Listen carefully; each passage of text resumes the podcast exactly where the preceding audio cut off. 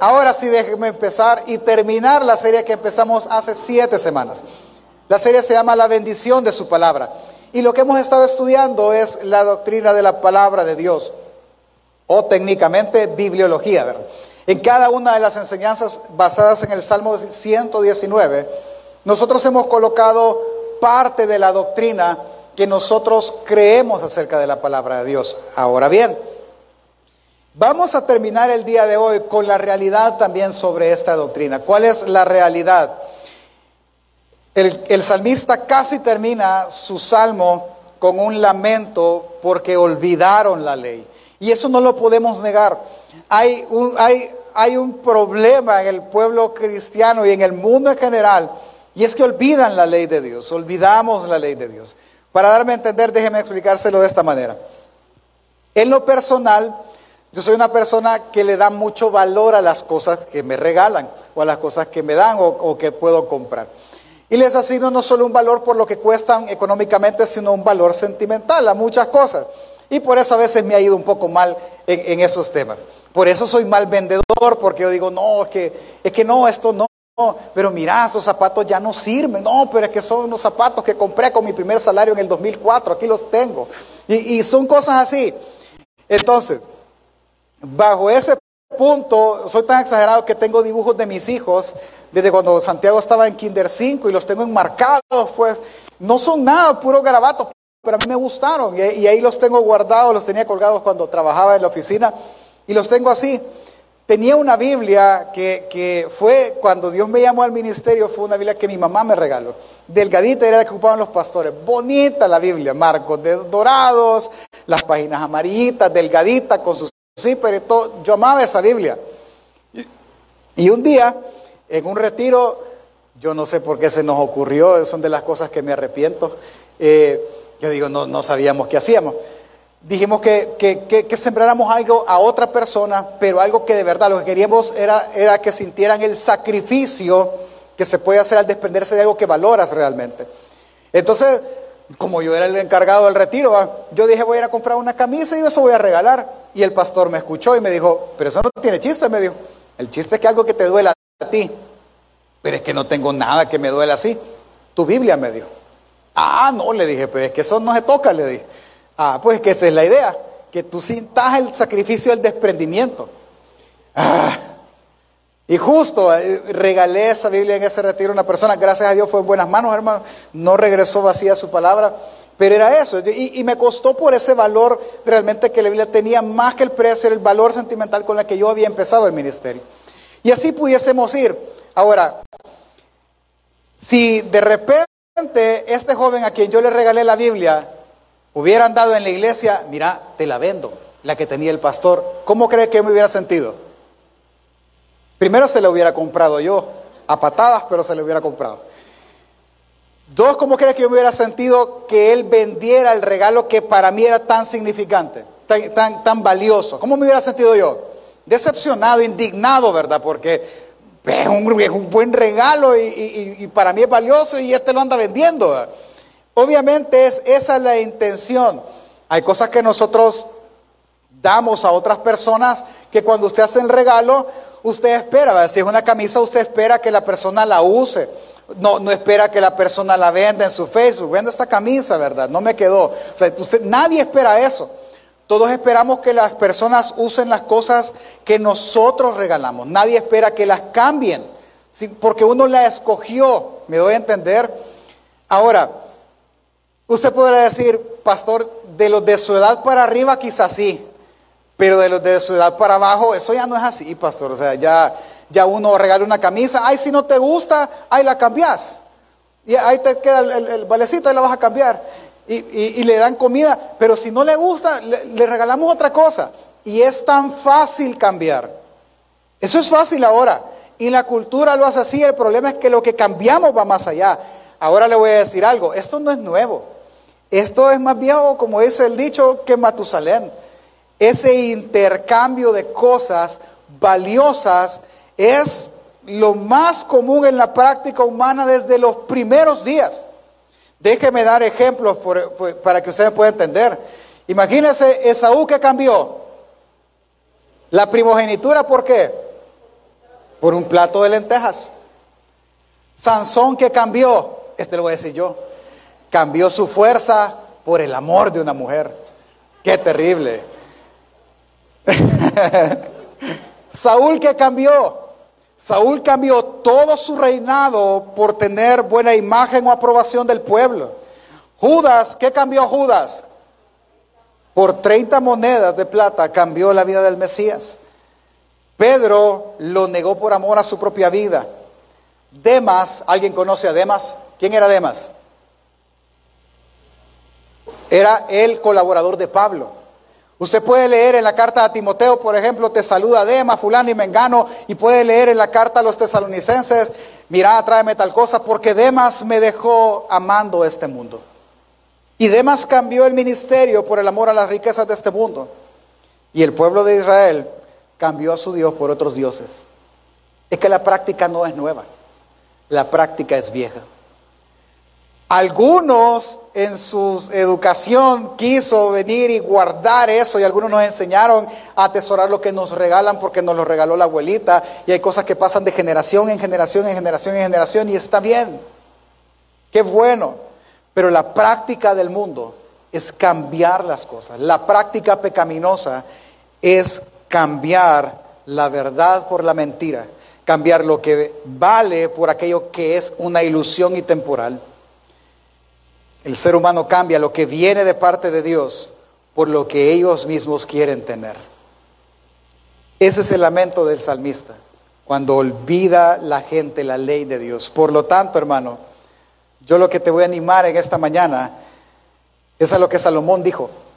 Esfuérzate por obtener la verdad, por retenerla y no cambiarla y no olvidarla. O como lo dijo él, compra la verdad y no la vendas. Amén familia, acompáñame a orar por favor.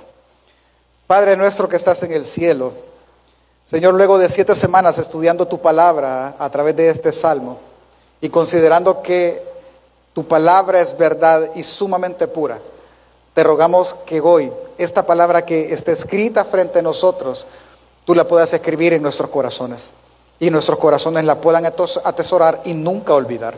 Grábala en nuestra mente, danos entendimiento de ella para que no la olvidemos. Ayúdanos a guardar la palabra, a no olvidarla. Edifícanos en este texto, Dios, que hoy vamos a estudiar y a leer. Ayúdanos dándonos sabiduría y haciéndonos sencillos al exponerlo. Dame de nuevo, Señor, para exponer tu palabra a tu iglesia. En el nombre de Jesús te lo ruego. Amén. Acompáñame a Salmo 119, versículos 129 al 136. Estamos estudiando ya este salmo y es la última enseñanza sobre él y la que encierra quizás todo lo que hemos hablado en estas siete semanas. Déjeme leerlo del 129 al 136. Dice, maravillosos son tus testimonios, por tanto los ha guardado mi alma. La exposición de tu palabra alumbra pero, perdón, la exposición de tus palabras alumbra y hace entender a los simples. Mi boca abrí y suspiré porque deseaba tus mandamientos. Mírame y ten misericordia de mí como acostumbras con los que aman tu nombre. Ordena mis pasos con tu palabra y ninguna iniquidad se enseñoree de mí. Líbrame de la violencia de los hombres y guardaré tus testimonios.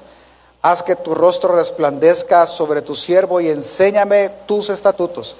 Ríos de agua descendieron de mis ojos porque no guardaban tu ley. Recuerde que esto es una poesía, como tal tenemos que tratarla así el texto y estudiarlo de esa manera. Así que yo puedo ver dos grandes ideas y un contraste entre estas dos. Idea número uno, desde el versículo 129 al 131, nosotros podemos ver lo que el salmista expresa de la palabra de Dios o de los testimonios. Cuando Él se refiere en el Salmo a tus testimonios, Él está hablando de la palabra que de Él, eh, o la palabra escrita acerca de Él. De eso está hablando. De lo que nosotros conocemos como la palabra de Dios. ¿Qué dice Él de la palabra de Dios? Número uno, dice que es maravillosa. Yo creo que entendemos esa palabra. no la usamos porque nadie dice, ¿verdad? Los frijoles te quedaron maravillosamente. Nadie habla así, pero todos lo entendemos. Todos entendemos que es algo bueno, algo más que bueno, es algo más que precioso. Ahora, él viene y me llama la atención lo que dice el versículo 30, la exposición de tus palabras. Y es que ahora usted va a entender este tema que nosotros venimos ya años, quizás unos cuatro o cinco años más, quizás atrás, de predicar expositivamente. La exposición es simplemente poner en orden o poner con sentido para el hoy la palabra de Dios en este caso para que todos la podamos entender en su contexto original. El salmista está diciendo que la exposición de la palabra, una exposición correcta, alumbra y hace entender a los simples. El simple era aquel que de verdad no tenía educación, no podía entender a menos que alguien se tomara el tiempo y pudiera hacerlo. Él, al dar esta palabra, la exposición de tu palabra, solo me recuerda al tiempo del profeta Esdras y Nehemías, cuando ellos encuentran los rollos de la ley en la reconstrucción del templo, toman todo un día para leer la ley y para explicarla y darle el sentido correcto. ¿Por qué? Porque el sentido correcto de la ley hace sabio o hace entender a un alma simple. Al que de verdad uno dice, no, pastor, yo no voy a entender nada. La exposición de la palabra sí la puede entender. Entonces el salmista viene y la otra cosa que elogia es la exposición. O sea, tu palabra es sumamente buena, tu palabra es maravillosa, pero cuando la exponen todavía es más, es una bendición para nosotros. Por lo tal son motivos para desearla. O sea, si algo es extremadamente bueno, uno lo desea. Si algo es extremadamente maravilloso, como ocupa de la palabra, uno quiere tenerlo. Ah, pues él empieza a desearla, porque ella es buena. Es buena para que la deseemos, es lo que está diciendo él. Pero viene la otra idea, que va a respaldar esta y luego el contraste, del 132 al 135, porque la palabra es buena, porque la palabra es maravillosa y al exponerla yo la entiendo, dice él, que él tiene una petición. Si usted empieza a leer desde el 132, usted va a ver que el tono cambia y él está, eh, una, está haciendo una petición, mírame y ten misericordia, ordena mis pasos. Y él empieza a pedir, ¿qué está pidiendo? Primero que tenga misericordia de él, como acostumbra Dios a hacer. Segundo, le dice, ordena tú mis pasos. Tercero, ninguna iniquidad me domine. Y eso, y esto es muy bonito. Es decir, Señor, no me hagas presa de mi propio pecado, que mi pecado no me domine a mí. Líbrame de la violencia y termina diciendo, enséñame tus estatutos. Entonces, esto nace del asombro por la palabra o de la impresión que tiene, lo impresionante que es la ley. El salmista viene y dice, es que tu ley es impresionante, es asombrosa, enséñamela, porque ella hace todo esto, me libra de iniquidad, ella es maravillosa, me hace entender y todo. O sea, él, él está diciendo, es buenísima, tu palabra es buena. Versículo 136. Por eso dice, ríos de agua descendieron de mis ojos porque no guardan tu ley. ¿Sabe, ¿Sabe cómo es esto? Si tu ley es tan buena, si tu ley es tan perfecta, si tu ley hace todo esto con la persona, lo libra de la iniquidad, lo libra de la violencia, no, no permite que caiga preso del pecado, sino que va guiando y ordena sus pasos. Si es así tu palabra, maravillosa y sumamente buena, ¿por qué la gente no la guarda? No entiendo. Y es, este salmo es, indignante para el salmista. Lo que le indigna es cómo es que algo bueno la gente no lo quiere. ¿Me explico? ¿Cómo es que algo que va a ser de tanta ayuda para ellos, la gente lo menosprecie? ¿Cómo es posible eso? ¿Cómo es posible que si a ti te duele tanto la cabeza, pero se te va a reventar la cabeza, y una persona viene y te dice, mira, aquí traigo una pastilla, quizás toma unas tres abamigram y te lo va a quitar, ¿verdad? Y usted dice, no, regálame mejor un vaso con limonada. La limonada te va a poner peor, pero es que eso es lo que yo quiero. ¿Cómo es posible que la gente, teniendo la respuesta enfrente, no la quiera? Ese, es el, punto de la indignación de él. ¿Cómo es que tú teniendo la ley, siendo la ley buena, siendo la ley eh, misericordia prácticamente para tu vida parte de Dios, ¿por qué la gente la olvida? Y vea la palabra que él ocupa, si usted lo lee de su Biblia, la palabra que él ahora usa en este, en este párrafo es, no guardan tu ley. Y se acuerda lo que hemos dicho de guardar, de guardar es, es recordarla en nuestro corazón. Ellos no la recuerdan, no, ni, ni siquiera hicieron el esfuerzo de venir y tenerla en ellos. No, no les interesa.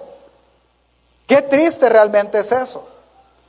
Ahora, esa es la primera parte de su indignación. Vea la segunda parte conmigo, versículo 137 al 144. Y vamos a ir despacio.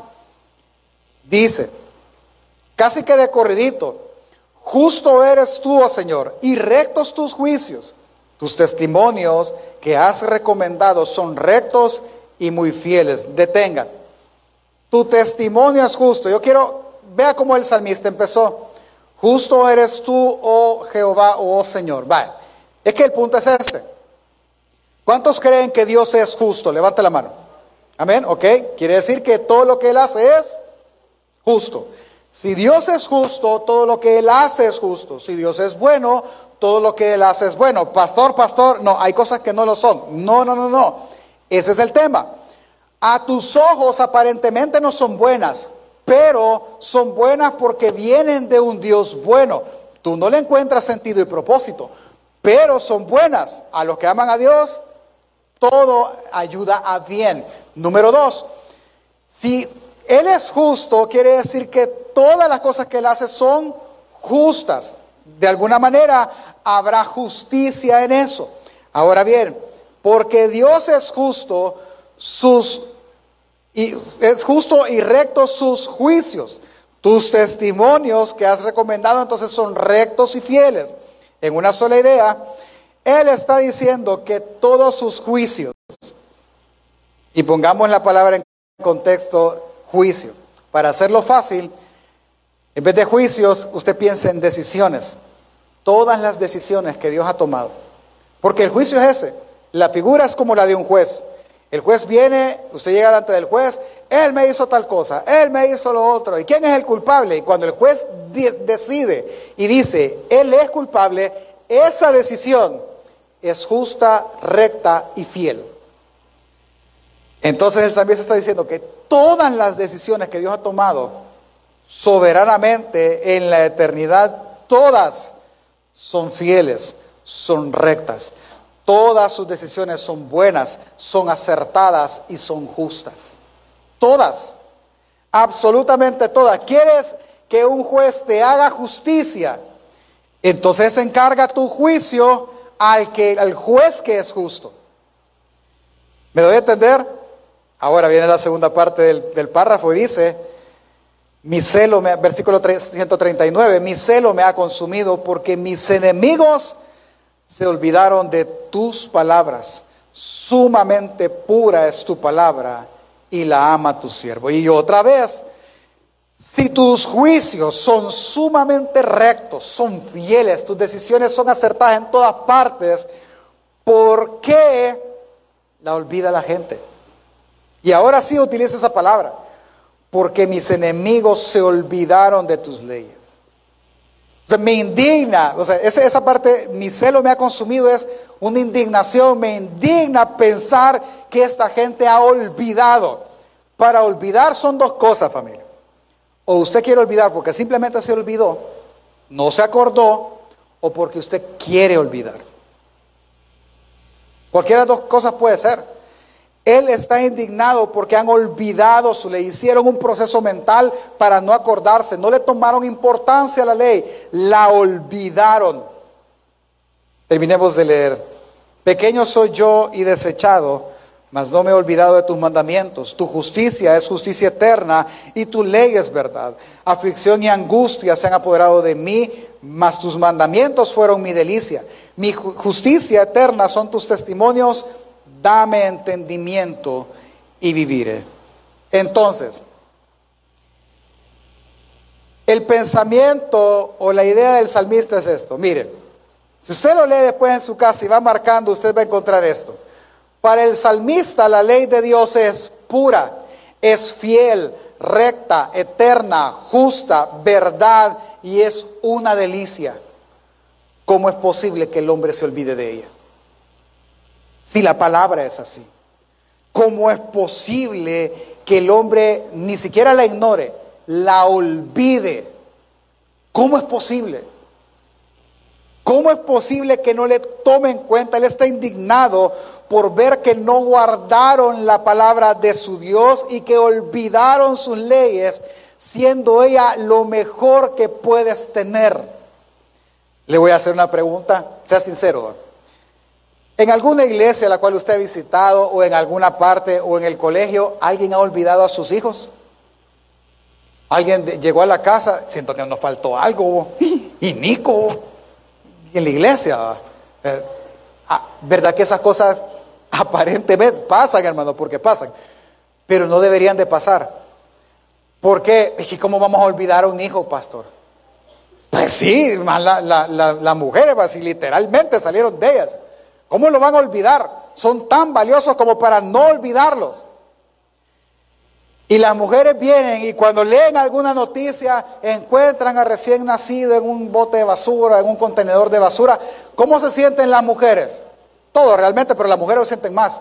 Indignadas. ¿Cómo es posible que haya mujeres con ese corazón? Esa misma es la indignación de este Señor. ¿Cómo es posible si la ley es tan pura? O sea, no hay nada adulterado en ella es fiel, es verdad, es una delicia. ¿Cómo es posible que la gente la olvide? ¿Cómo es posible eso? Y pudiésemos hacer preguntas que quizás el salmista hace. ¿Por qué el ser humano es así? ¿Por qué para el ser humano en general desde el principio es tan fácil olvidar la ley de su Dios? ¿Por qué el ser humano olvida, abandona y no guarda su palabra? ¿Cómo es posible que el hombre se olvide de ella? A eso solo podemos darle una respuesta y sin duda es que su corazón le engaña de tal manera que le hace hacer ver algo que aparentemente es mejor. Piensa en cada tentación. Y vio Eva que el fruto era bueno. Y vio fulano. Es que siempre es ver, siempre es por el ojo. Y, por el ojo evalúa su corazón y su corazón le hace inclinarse a cosas malas. Por eso, ¿por qué se olvidan de la ley y no de otras cosas? Porque alguien tiene capacidad para, aprenderse nombres, teléfonos, eh, posiciones en el fútbol, eh, componentes en medicina. ¿Por qué tienen la capacidad la mente de aprender eso y no de aprenderse de memoria todo el Salmo 119? ¿Por qué? Porque el corazón es perverso, es engañoso. A lo que el salmista entonces está inclinando opuestamente a, que procures no olvidarte de la palabra, no olvidarte de su ley, no la olvides. Él dijo, o sea, mire, yo quiero que piense en él, en que yo entiendo, hermanos, en medio de una circunstancia difícil, en medio de, de de lo más fuerte de su aflicción, es muy probable que a usted se le olviden cosas. Yo estoy claro en eso, totalmente de acuerdo con usted. Pero eso no quiere decir que usted va a olvidar totalmente la ley, porque hay alguien, si usted es creyente, en usted que hace que usted recuerde siempre la ley. Es que el salmista lo está diciendo. El salmista, terminemos de leer de nuevo eh, versículo 141, pequeño soy y desechado, mas no me he olvidado de tus mandamientos. Es que esto es un ejercicio diario y consciente. Es decir, para no olvidarse, por ejemplo, de cuántos son malos con los nombres. Levanten la mano, con aprenderse los nombres. bienvenidos al grupo, yo soy igual, malísimo. Yo tengo que repetirlo. Y le pregunto a mi esposa, mira, y, el hermano aquel que se, ella es eh, fotográfica, se acuerda, entonces para mí es una gran ayuda. Hermano fulano, y cada vez que, hermano fulano, hermano fulano, y yo repito, repito, repito, repito, ya sé quién es. Pero para mí es sumamente fácil grabarme los números. Me puedo el NIT, el DUI, las cuentas de banco, todos los números yo puedo, me los puedo guardar. Y una secuencia lógica en mi mente. Es que la capacidad la tiene. Todos tenemos capacidad de, de grabarnos algo. Las hermanas que cocinan se graban recetas. Piense cómo se hace el pollo navideño. Ay, empieza usted todas las especies que el bendito pollo lleva. tantas medidas, tantas picas, ya. Es que todos tienen la capacidad. Y entonces, ¿cuál es el punto? Es el corazón. El punto es que mi corazón no desea, por lo cual el salmista procura. Yo decido no olvidarte y para no olvidarla, entonces yo voy a hacer de ella mi delicia. Yo voy a hacer de ella todo lo posible que esté en mi mente y de poderle entender lo más mínimo. Todo lo quiero entender, todo lo quiero guardar para no olvidarla. Y entonces Él manda a procurar. En una sola idea, entonces, pastor, ¿cuál es el tema del, del, salmista? ¿Cuál es la pila del salmista? Es una. Hermanos, ¿cuántos creen que la palabra de Dios es una bendición para la iglesia y para nuestra vida individual? Levante la mano. ¿Por qué la olvida entonces? Es esa la indignación. ¿Por qué la olvidas? ¿Por qué tú no la memorizas? ¿Por qué no es un deleite para ti? ¿Por qué no la estudias? Es eso, esa es la indignación de Él. Simplemente esa. Ahora, hermano y amigo, yo quiero que tú pienses en algo. Basado en, en esto, tú tienes que saber algo. Y yo tengo que recordar algo. ¿El qué? Entendiendo que la indignación es olvidarla, entonces conozcamos que la inclinación del hombre va a ser siempre a olvidarla. Siempre. Nuestro corazón todo el tiempo va a desear olvidar la ley de Dios y menospreciar la ley de Dios. Y eso es un patrón constante desde Edén. Todo el tiempo. Todo el tiempo tu mente va a estar minada a olvidar la ley de Dios. Todo el tiempo. Si tú, te, si tú a ti te dan a escoger, dirá, vamos a leer la Biblia o nos vamos a echar unas costillas con salsa y todo y vamos a comer bien. ¿Qué va a escoger usted? Y no nos engañemos. Comamos primero lo material y después comemos lo espiritual. ¿Y cuál? Después de comer lo que le va a dar el sueño. Es que así es. Es que nosotros somos así. Eh, eh, eh, como el alcohólico, hermano, no, pastor, a mí me, no, hermano, no se engañe. Nosotros tenemos un corazón que está inclinado, que es perverso, que es engañoso, y probablemente le ha engañado a usted diciéndole que tú eres cristiano y que tú no abandonas la ley, que tú no abandonas a tu Dios, pero tú te congregas una vez al mes. Entonces no mires y no escuches solo lo que tu corazón te dice, ve las evidencias. Para ti es importante la ley, quiere decir que tú tomas 45 minutos al día para leerla. No, pastor, tanto así no, entonces no es importante. Porque si puedes pasar cuatro horas en redes sociales, puedes pasar una en la Biblia. ¿Me explico? Así es de importante. Entonces entendamos, nuestro corazón es inclinado todo el tiempo y toda la vida hasta que muramos a olvidar esta ley preciosa. Y se lo voy a demostrar. Veamos la historia bíblica.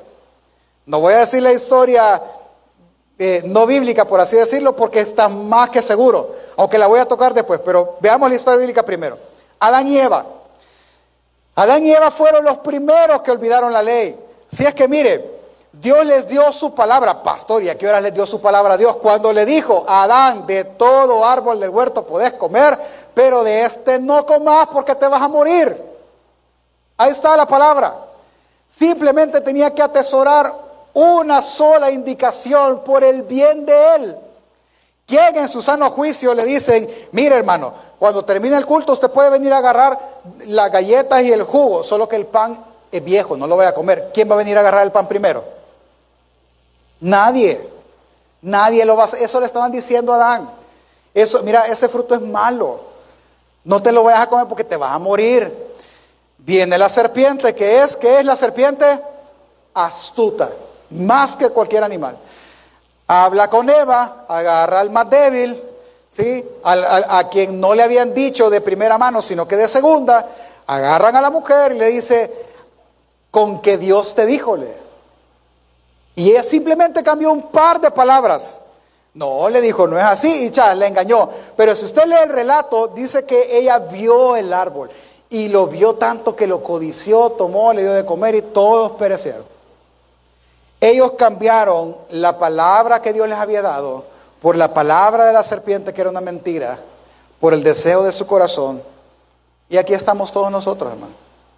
Y desde ese justo momento inició la decadencia y el pecado pasó a todos. ¿Cuál pecado? El cambiar las cosas. Pasa la historia. Ellos pecan, ni modo. Entró el pecado al mundo y Dios sigue tratando con su pueblo, sigue queriendo redimir al pueblo. Llegamos al tiempo del profeta Jeremías. Dios habla al profeta Jeremías, es decir, Jeremías repitió las palabras nada más, tal cual Dios se las dijo. Jeremías capítulo 2, verso 13 dice, porque dos males ha hecho mi pueblo me dejaron a mí fuente de agua viva y cavaron para sí cisternas, cisternas rotas que no retiren el agua. ¿Cuáles son los dos males? Mal número uno, diga conmigo, lo dejaron, lo cambiaron. Cambiaron a la fuente del agua y ellos dijeron que era mejor tener cisternas que ellos mismos habían fabricado. En palabras del contexto, simplemente ellos están diciendo, dejamos la ley de Dios y nos fuimos tras otros dioses. Y lo cambiaron, creyendo que así les iría bien, creyendo que lo estaban haciendo bien. Y si usted lee Jeremías, eh, en un par de semanas, si usted se toma el tiempo de leerlo, usted se va a dar cuenta que mil veces, por decir un número, Dios les dijo no y las mil veces ellos dijeron sí. Jeremías le gritó, pregunten por las sendas antiguas y anden por ellas. Y todos dijeron, pues no queremos. Es que cambiaron la ley por la mentira, cambiaron la verdad por la mentira. Y ellos dejaron a Dios y se fueron tras los Baales. ¿Qué pasó después de que hicieron eso? Pues bueno, todo el pueblo de Israel dejó la adoración a Dios dejó la ley, el Dios que los hizo libres fue abandonado y ellos prefirieron las cadenas de un imperio. Y de nuevo, el Dios que les entregó la tierra se las quitó y los hizo esclavos otra vez en una nación extranjera. ¿Por qué, pastor? Porque olvidaron la ley. Pastor, pues usted bien exagerado, ese es el Antiguo Testamento, ya como que el Antiguo ya está muy viejito. Vaya, pues vámonos al Nuevo. Los fariseos, ¿qué hicieron? ¿Acaso los fariseos no cambiaron la ley de Dios por tradiciones? Y ellos respetaban más la tradición oral que la misma ley de Dios, que la ley escrita por los profetas. Jesús mismo hizo ver al pueblo, cuando él entró al templo, vio que en el templo había un montón de cambistas, ventas de animales y todo. ¿Qué hizo? Usted se puede la historia. ¿Qué hizo nuestro Señor Jesús cuando entró al templo? ¿Acaso no tiró todo? ¿No tiró las monedas? ¿Y qué fue lo que él dijo? Han hecho de mi casa cueva de ladrones. ¿Eso era el templo? ¿Acaso para eso fue diseñado? No, de nuevo, cambiaron el uso original por el uso que ellos querían. Ellos vieron la oportunidad de negocio. ¿Se podía hacer? Sí, se podía hacer. Pero no era el fin del templo. El fin no era que voy a poner un mi super aquí de palomita para que todos puedan sacrificar. No era ese el fin. El fin era ayudar a los que venían de lejos para que adoraran a Dios, pero ellos lo cambiaron. Así de simple y fácil. Y llevamos casi que a la mitad de la historia bíblica y podemos ver, no, no hemos entrado en detalles, pero podemos ver una y otra y otra vez que ellos cambiaron la verdad por la mentira y ellos olvidaron la ley de Dios. Decidieron no acordarse. Pablo dice de todo el ser humano, Romanos capítulo 1, verso del 21 al 25, si usted me acompaña, Dice, pues habiendo conocido a Dios, no le glorificaron como a Dios, ni le dieron gracias, sino que envanecieron en sus razonamientos y su, necio corazón fue entenebrecido. Profesando ser sabios se hicieron necios y cambiaron la gloria del Dios incorruptible en semejanza de imagen de hombre corruptible, de aves, cuadrúpedos y reptiles. Por lo cual también Dios los entregó a la inmundicia en la concupiscencia de sus corazones de modo que deshonraron entre sí sus propios cuerpos, ya que cambiaron la verdad de Dios por la mentira, honrando y dando culto a la criatura antes que al Creador, el cual es bendito por los siglos. Amén. Y podemos seguir por toda la historia, hermano. ¿Cuántas veces el ser humano ha cambiado la verdad por la mentira? Es más, con este texto podemos llegar de una sola vez hasta hoy. ¿Cuántas veces nosotros mismos, esta cultura, por así decirlo, ha cambiado la verdad por la mentira? Una verdad que es sumamente preciosa. Quiero enseñarles un video que alguien me compartió. Eh, es, bueno, no hay ni siquiera que explicar el video. Usted lo va a entender el video y yo espero que le dé cólera, hermano. ¿Sí? Apaguemos las luces, por favor, y vea conmigo. Mi relación con Dios es una relación genuina donde pues me gusta orar, donde me gusta compartir la palabra, donde me gusta hablar de la palabra conforme a lo que Dios pone en mi corazón. Porque tampoco soy de ese tipo de personas que cuando predico hablo conforme a lo que veo o sino a lo que Dios me dice que diga. Porque cuando tú tienes una relación con Dios y vive integridad con Dios, el Espíritu Santo de Dios habla constantemente. Y ese es algo que Dios da ese testimonio. Porque cuando tú andas con el Espíritu Santo, por lo más que tú tengas un brazo mocho, por lo más que tú tengas el pelo corto, que seas moreno, que seas blanco, el Espíritu Santo va a dar testimonio de lo que realmente tú eres independientemente de todo, y aunque se levanten personas en tu contra, cuando lo que Dios determinó en tu vida ya está para ti, no hay nadie que pueda con eso. ¿Tú sabes, ¿tú sabes lo que me parece a mí? Yo te voy a dar, hablar, digamos, desde el corazón y desde la sensatez, y espero que lo asumas como tal.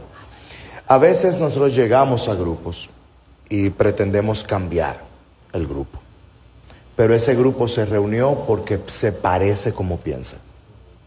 Tú piensas diferente y quieres cambiar al grupo completo para que piensen como tú. Y eso nunca va a funcionar. Mi amor, tú no perteneces a la iglesia. Tú puedes tener fe, pero tú no perteneces a la iglesia. Porque el grupo de personas que conforma la iglesia no piensa como tú. Y tú no puedes cambiar a ese grupo de personas que ya se congregó para pensar de una manera que va en contra de lo que es tu estilo de vida. Tú no perteneces a la iglesia aunque seas un hombre de fe. Mi relación con Dios es una relación genuina. ¿Cuántos pensarían, uy, qué feo le respondió a él? Si tú piensas eso, tú estás en la línea de cambiar la verdad por la mentira. ¿Se fijaron? ¿Se les explico el video? El que está hablando al principio, que Dios le habla y que cuando se mete con Dios el Espíritu le guía, él es un homosexual, él es un transvesti, él es, él es hombre pero se cree mujer. ¿Cómo cambió él la verdad? Hermano, yo, no hay que ser, no hay que ser eh, astrofísico para, para, para ver que él es hombre. ¿Cómo es posible si la Biblia, usted lo acaba de leer conmigo en Romanos 1, Romanos 1 dice que parte del castigo de la ira de Dios para con ellos es que los entregó a mentes reprobadas, a mentes que no saben qué hacer. Pero ellos están en un punto ahora de querer hacer cambiar la iglesia, como lo vamos a la otra semana. Estaban en medio de nosotros, pero no eran de nosotros, no son de nosotros. Yo quiero que tú veas algo, cómo el mundo cambia la verdad por la mentira. Es que, véanlo y piensen cualquiera. ¿Cuál es la verdad? ¿Cuál es? Mire, se lo voy a explicar de esta manera. Llegamos a, una, a un punto, hermano. Yo me acuerdo que cuando yo tenía 18 años, 15 años, 12 quizás, cuando, ya hace bastante, yo sé, cuando alguien venía y hacía algo ridículo, algo, algo tonto. Uno le decía, ¿y, que vos no tenés, no sentido común? O sea, no se hace así. Y lo que prevalecía era pensar, o sea, ser sensato. Y lo que nos enseñaron en el colegio fue el método científico, ¿verdad? Para investigar y ver que las cosas, lo real que son las cosas. Por simple observación. Pero llegamos al punto, hermano, y esta generación en la que nuestros hijos y nietos están creciendo, llegaron al punto en que de verdad han perdido la razón.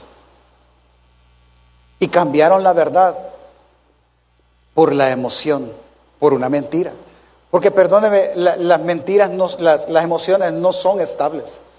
Tú puedes sentir algo ahorita y dos segundos después otra cosa. Ellos en su razonamiento, ellos dicen que son mujeres, cuando la ginecología dice que son hombres. Le dice, tú no eres mujer, si no te puedo ver porque yo veo mujeres y tú eres hombre. Hoy sí se ven hombres entrando a consultorios de ginecólogos. ¿Se ve eso? No. Se ve mujeres entrando a que le revisen la próstata. Qué ridículo es eso. Pastores que la mujer no tiene próstata, pero ellos sienten que sí. Es un sentir, ellos perdieron la razón. Ellos, si su cuerpo se sienten mujeres, pues para ellos son mujeres y la razón está por debajo de las emociones.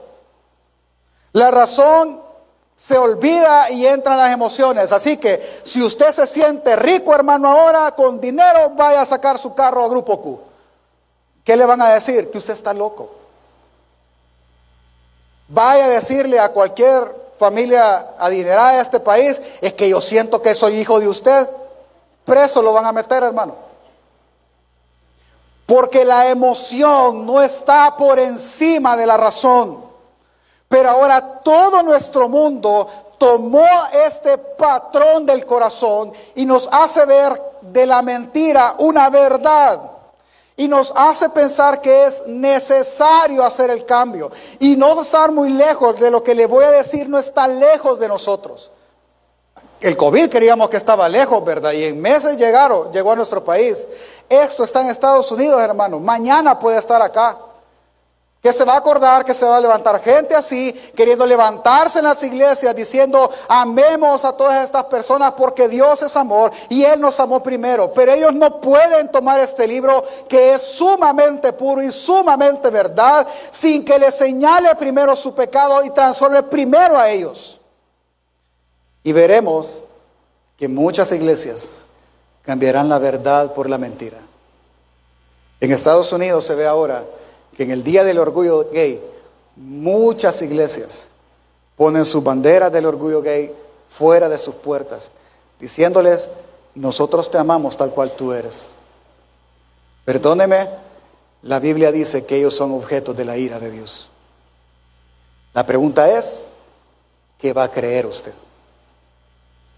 ¿Qué va a hacer? Quizás, pastor, usted se fue muy, muy, muy al extremo. Probablemente sí. Pero el patrón es el mismo, hermana. Tú puedes creer ahora que Dios no te ama. Tú puedes creer que Dios la trae contra ti. Tú puedes creer que Dios tiene una mira así, con una cruz encima tuyo, solo listo para dispararte. Tú puedes creer eso. La pregunta es, ¿qué dice la Biblia? Tú puedes creer que a Dios a ti te olvidó y te va a dejar de lado. La pregunta es, ¿qué dice la Biblia? Tú puedes creer que Dios ya no tiene nada que ver contigo. La pregunta es, ¿qué dice la Biblia? ¿Me doy a entender, hermanos? Esa es la pregunta. ¿Tú te vas a olvidar de la ley? Nosotros podemos ver en, un, caso como este algo bien extremo, pero ¿qué de nosotros? Si mañana te despiden, tú el domingo no vas a venir a la iglesia porque te vas a enojar con Dios. ¿Qué dice la Biblia? ¿Acaso te olvidarás de la ley? Si algo te pasa mal, lo primero que tú y yo hacemos es de dejar de leer la Biblia, es olvidar la ley. ¿Acaso eso dice la Biblia? ¿Qué vas a hacer? Vas a seguir cambiando la verdad por la mentira. Porque no le voy a decir que mágicamente, pero realmente es así. Dígale al de la par, vea, vea al de la par, no le diga nada, véalo. Y dígale, a ti si te pasa algo malo, lo que tú ya no haces es congregarte. Lo que tú ya no haces es leer. Es más, hermano, va. Yo sé que yo no estoy en contra de que andes una Biblia digital. No, no estoy en contra de eso. Sumamente bueno. Pero te voy a hacer una pregunta. Tú en algún momento tuviste que tener una Biblia en papel. ¿Dónde está?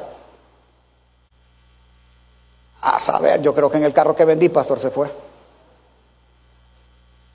¿Dónde está? Es que, es que, ¿por qué te vas por ese lado, pastor? Es que, no, es que es importante para ti. ¿Dónde está? Porque todo lo importante lo andas contigo. Tu cartera la andas contigo. Las llaves de tu casa las deberías de andar contigo. Si no, pues ya no entraste a tu casa. Cuando te retires de acá, tus hijos se irán contigo, ¿o no? Para llamar a Lisna, ¿verdad? Que los vengan a traer. Porque todo lo importante va contigo. La pregunta es, hermano, ¿cuándo creíste la mentira de que la Biblia ya no es tan importante como lo era 10 años atrás? ¿Cuándo creíste la mentira de que tú no necesitas leer tu Biblia todos los días? ¿Cuándo creíste la mentira que ya no es necesario orar todos los días? ¿Cuándo creíste la mentira de que venir a la iglesia es para procurar prosperidad? ¿Cuándo? cuando olvidaste la ley. Y en el peor de los casos, en la que fuiste criado. ¿Cuándo lo olvidaste? ¿Cuándo olvidaste que Él es primero por sobre todas las cosas? ¿Cuándo? Déjeme terminar, porque hay una buena noticia en medio de esto. ¿Cuál es la buena noticia? Es que hay una forma para no olvidarla. Hay una forma que Dios estableció y Jesús practicó y Jesús enseñó, la que nos hace no olvidar la ley. ¿Cuál? Diga conmigo fuerte, escrito está. Nosotros no decimos así ahora. ¿Qué decimos nosotros? Dice la Biblia. ¿Me explico? Esa es la fórmula, es muy simple. Sí que esa no se te puede olvidar, a menos que no sepas qué dice. Es que mire, cuando la serpiente fue y tentó a Adán y tentó a Eva, se lo voy a leer, versículo capítulo 3, verso 1 de Génesis, dice, pero la serpiente era astuta más que todos los animales que el Señor Dios había hecho, la cual dijo a la mujer, con que Dios os ha dicho, no comáis de todo árbol. Ah, ¿cuál era la, frase? ¿Cuál era donde tenía que terminar la práctica? No, dijo él que de solo uno no podíamos comer. Punto. Y no fue eso. Y ella empieza a, tener la plática con la mentira y empieza a tener esa puerta hasta que vio con buenos ojos. Es que entiéndame, hermano. Todos los que en algún momento en nuestra vida todos hemos dicho es que este Satanás es diablo por viejo más que por diablo, ¿verdad? Es que, es que sale algo mal, este Satanás me está haciendo golpear a mi esposa. Perdóname, amor, no te voy a volver a golpear. No, es que este Satanás me manipuló. No, no, no, no, para nada. Entienda una cosa. ¿Cuántos han leído la Biblia de pasta a pasta? Levántame la mano.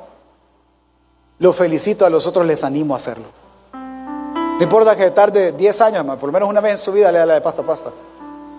Probablemente no me va a poder contestar entonces esta pregunta. ¿Cuál? Dígame una sola vez en que Satanás demostró su poder en la Biblia. Una vez.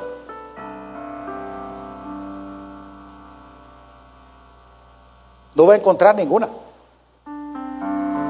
Ninguna. Es que Él no tiene, hermano. Él es un ángel caído. No hay. ¿Y qué es lo que hace? ¿Qué es lo que sí tiene? Astucia.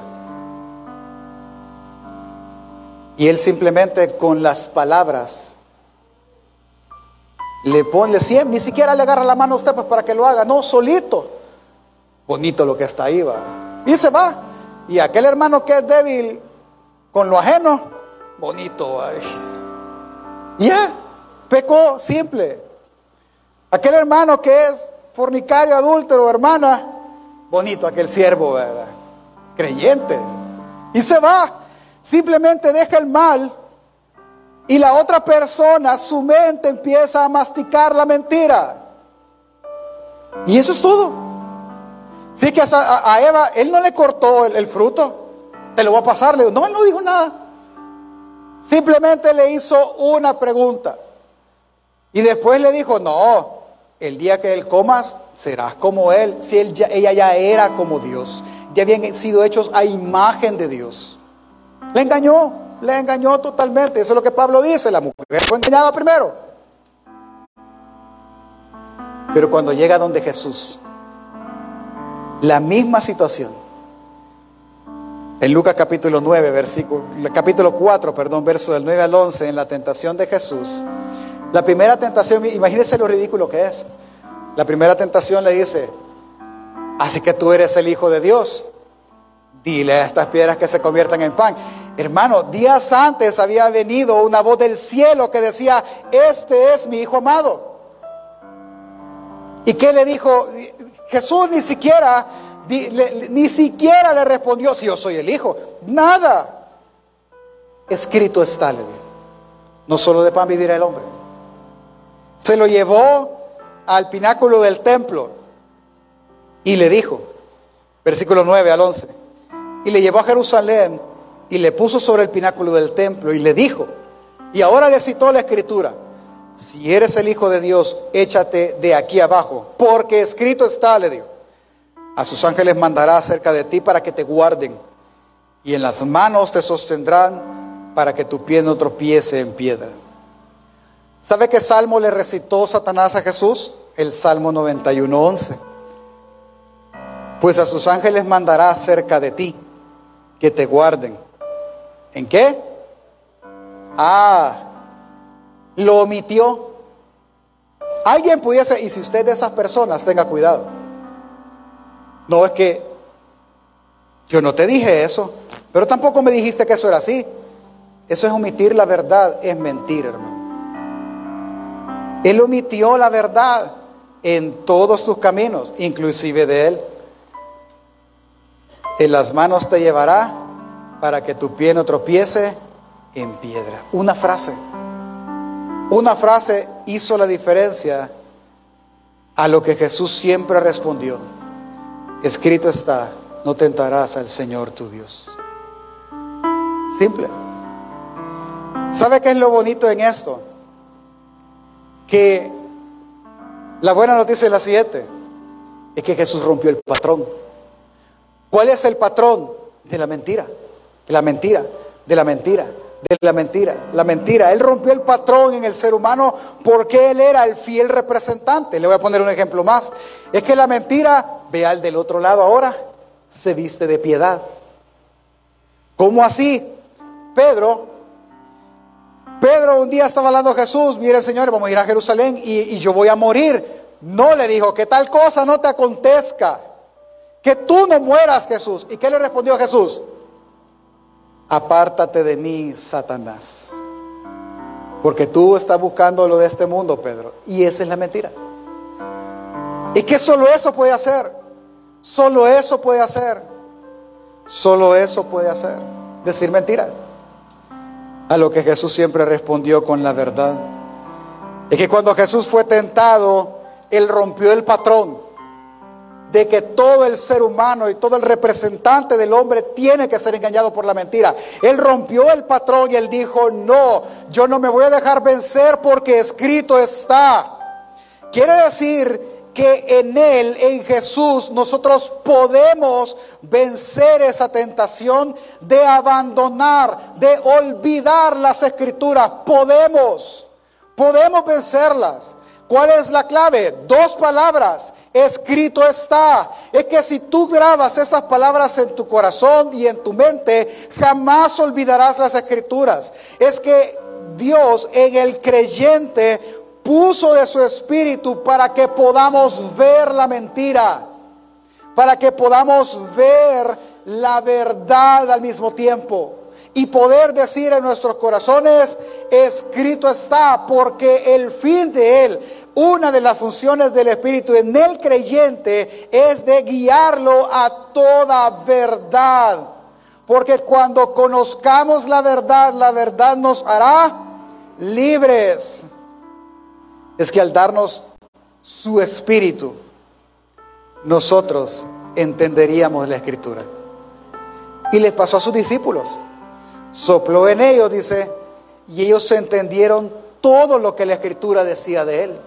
Absolutamente todo, al punto que Pedro, días después, aquel que no quería que Jesús muriera, días después, llega, están reunidos, Judas ya está muerto y, eh, y Pedro cita un salmo. Bueno, señores, Judas ya se murió, así que dice la escritura que otro tome su lugar y nos acompañe en este oficio.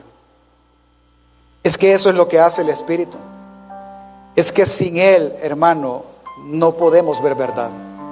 La pregunta debería de ser entonces, ¿qué es lo que usted está viendo? ¿Qué es lo que usted está escuchando?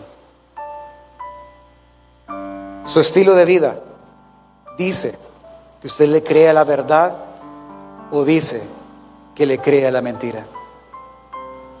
¿Qué es lo que usted vive? Cada decisión que usted toma dice que le cree a la verdad. Está puesta en la palabra. Cada cosa, cada cosa que usted ve en la Biblia le recuerda la verdad.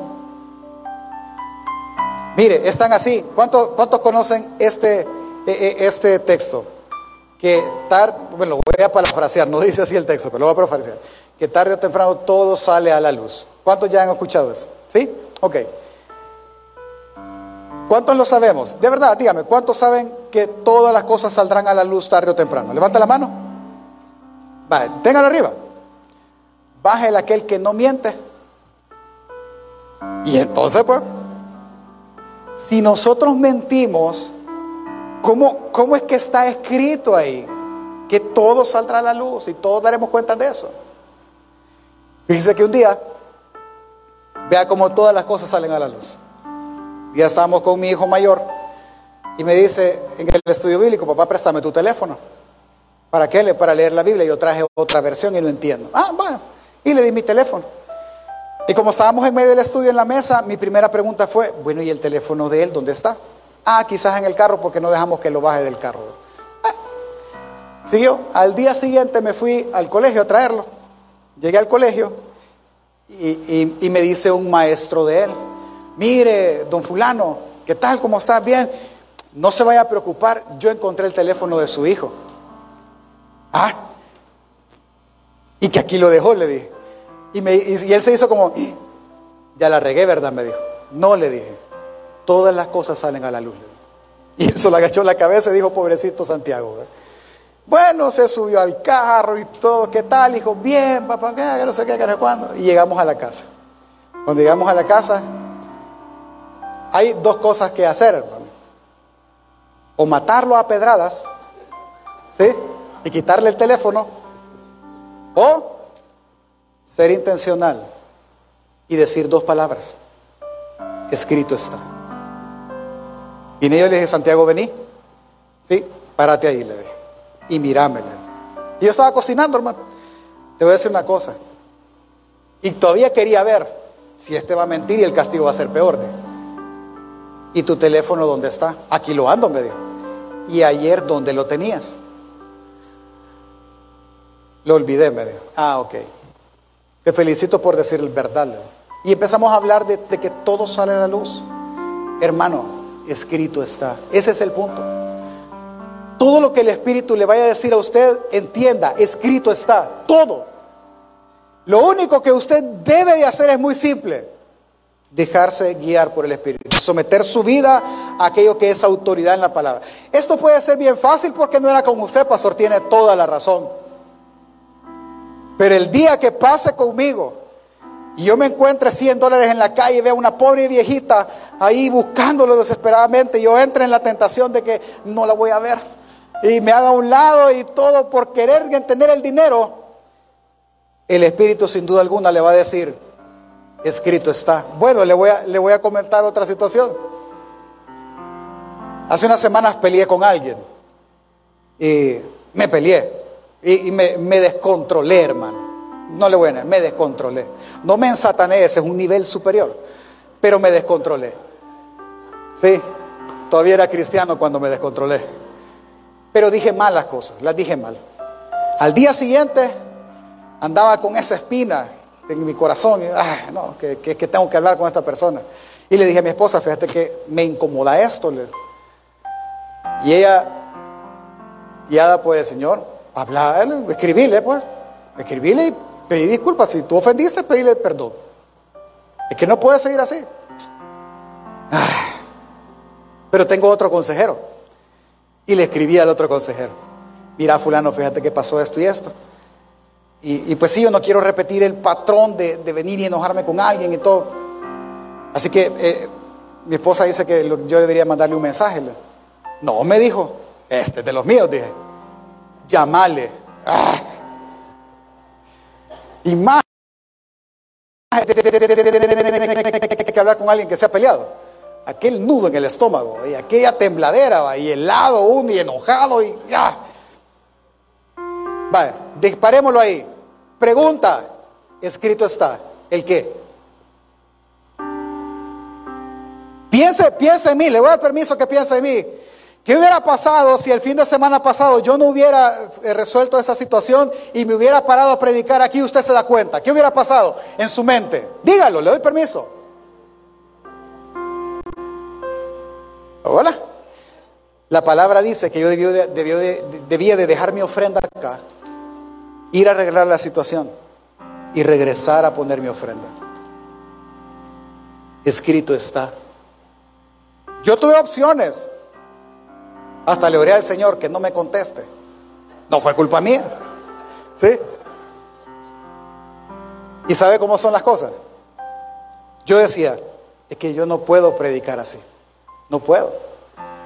Porque dice la Biblia, si tu hermano peca contra ti, ¿qué tengo que hacer yo? Ve y repréndele.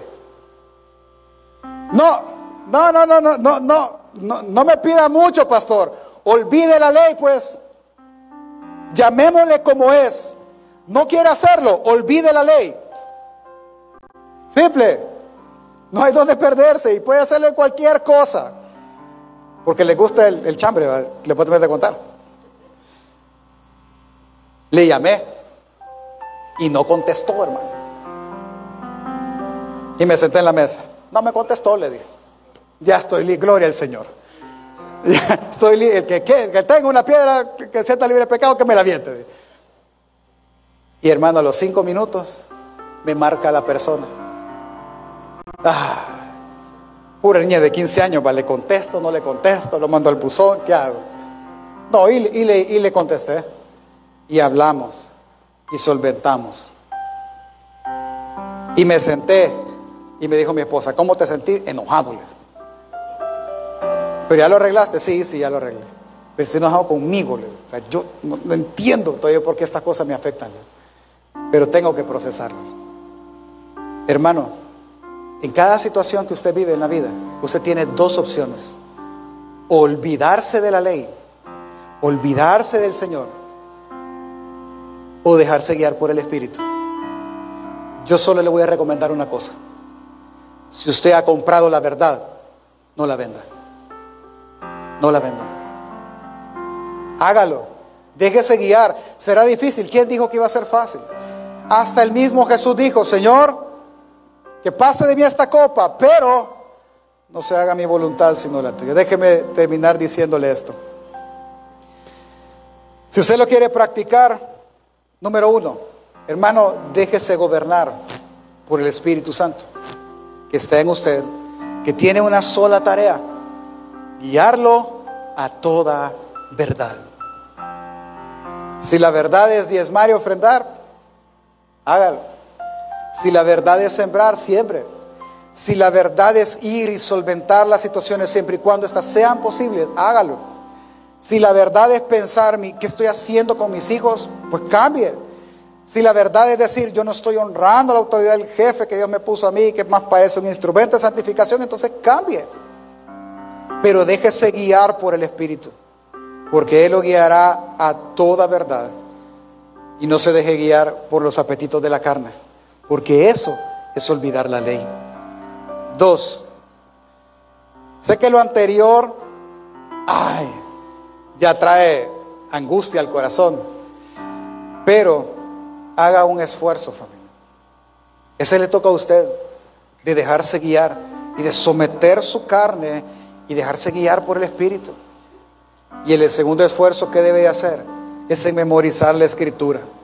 Miren, voy a asumir que es muy malo también lo que voy a hacer, pero voy a asumir que todos leemos la Biblia y que cada día Dios le da algo a usted y le habla algo a usted en la Biblia. Cuando eso sea así y, usted diga, hey, este texto está bonito, yo le iba a decir que lo escribiera, pero somos modernos, va, tómele una foto, ¿sí? Yo le iba a decir haga un tarjetero, pero ya que está la, la, la, tecnología, tómele una foto. Y en los días que usted diga, no, Señor, no, no, acordame lo que tú me has enseñado, vaya y lea los textos, y vea las fotos, y lea la palabra, y memorícese la palabra. Porque la palabra dice que no os ha sobrevenido ninguna tentación que no sea humana, sino que fiel es Dios que os dará juntamente con la tentación la salida para que podáis soportarla. Así que memorice las escrituras. Tres, haga de ella su deleite, hermano. Especialmente en el día malo. En el día malo, que sus ojos no se desprendan de la ley. Entienda que solo eso lo va a salvar, nada más. Que en el día malo su mayor deleite no sean sus lágrimas, no sea el desahogarse con una persona, que su mayor deleite sea la escritura. Y número cuatro, desde hoy tenga una oración. Señor, ayúdame a entender tu palabra y ayúdame a aplicar tu palabra. Porque recuerde, hermano, recuerde, si ya compraste la verdad, no la vendas. No te olvides y no la cambies. Amén, familia. ¿Por qué no se pone de pie un momento ahí donde está? Y ahí donde está, en su lugar. Oremos. Oremos a Dios. Y lo primero que deberíamos de hacer, familia, y le invito a hacer, es ahí en su lugar. Si usted me ha escuchado y el Espíritu le ha dicho que usted abandonó la ley y la ha dejado, pues pídale perdón a Dios. Dígale, perdóname Dios porque yo he dejado la ley. Ore ahí en su lugar. Tome 30 segundos y póngase a cuentas con Dios y dile, perdóname porque olvidé la ley. Perdóname porque nunca dije escrito está. Y yo le di rienda suelta a los deseos de mi carne. Perdóname.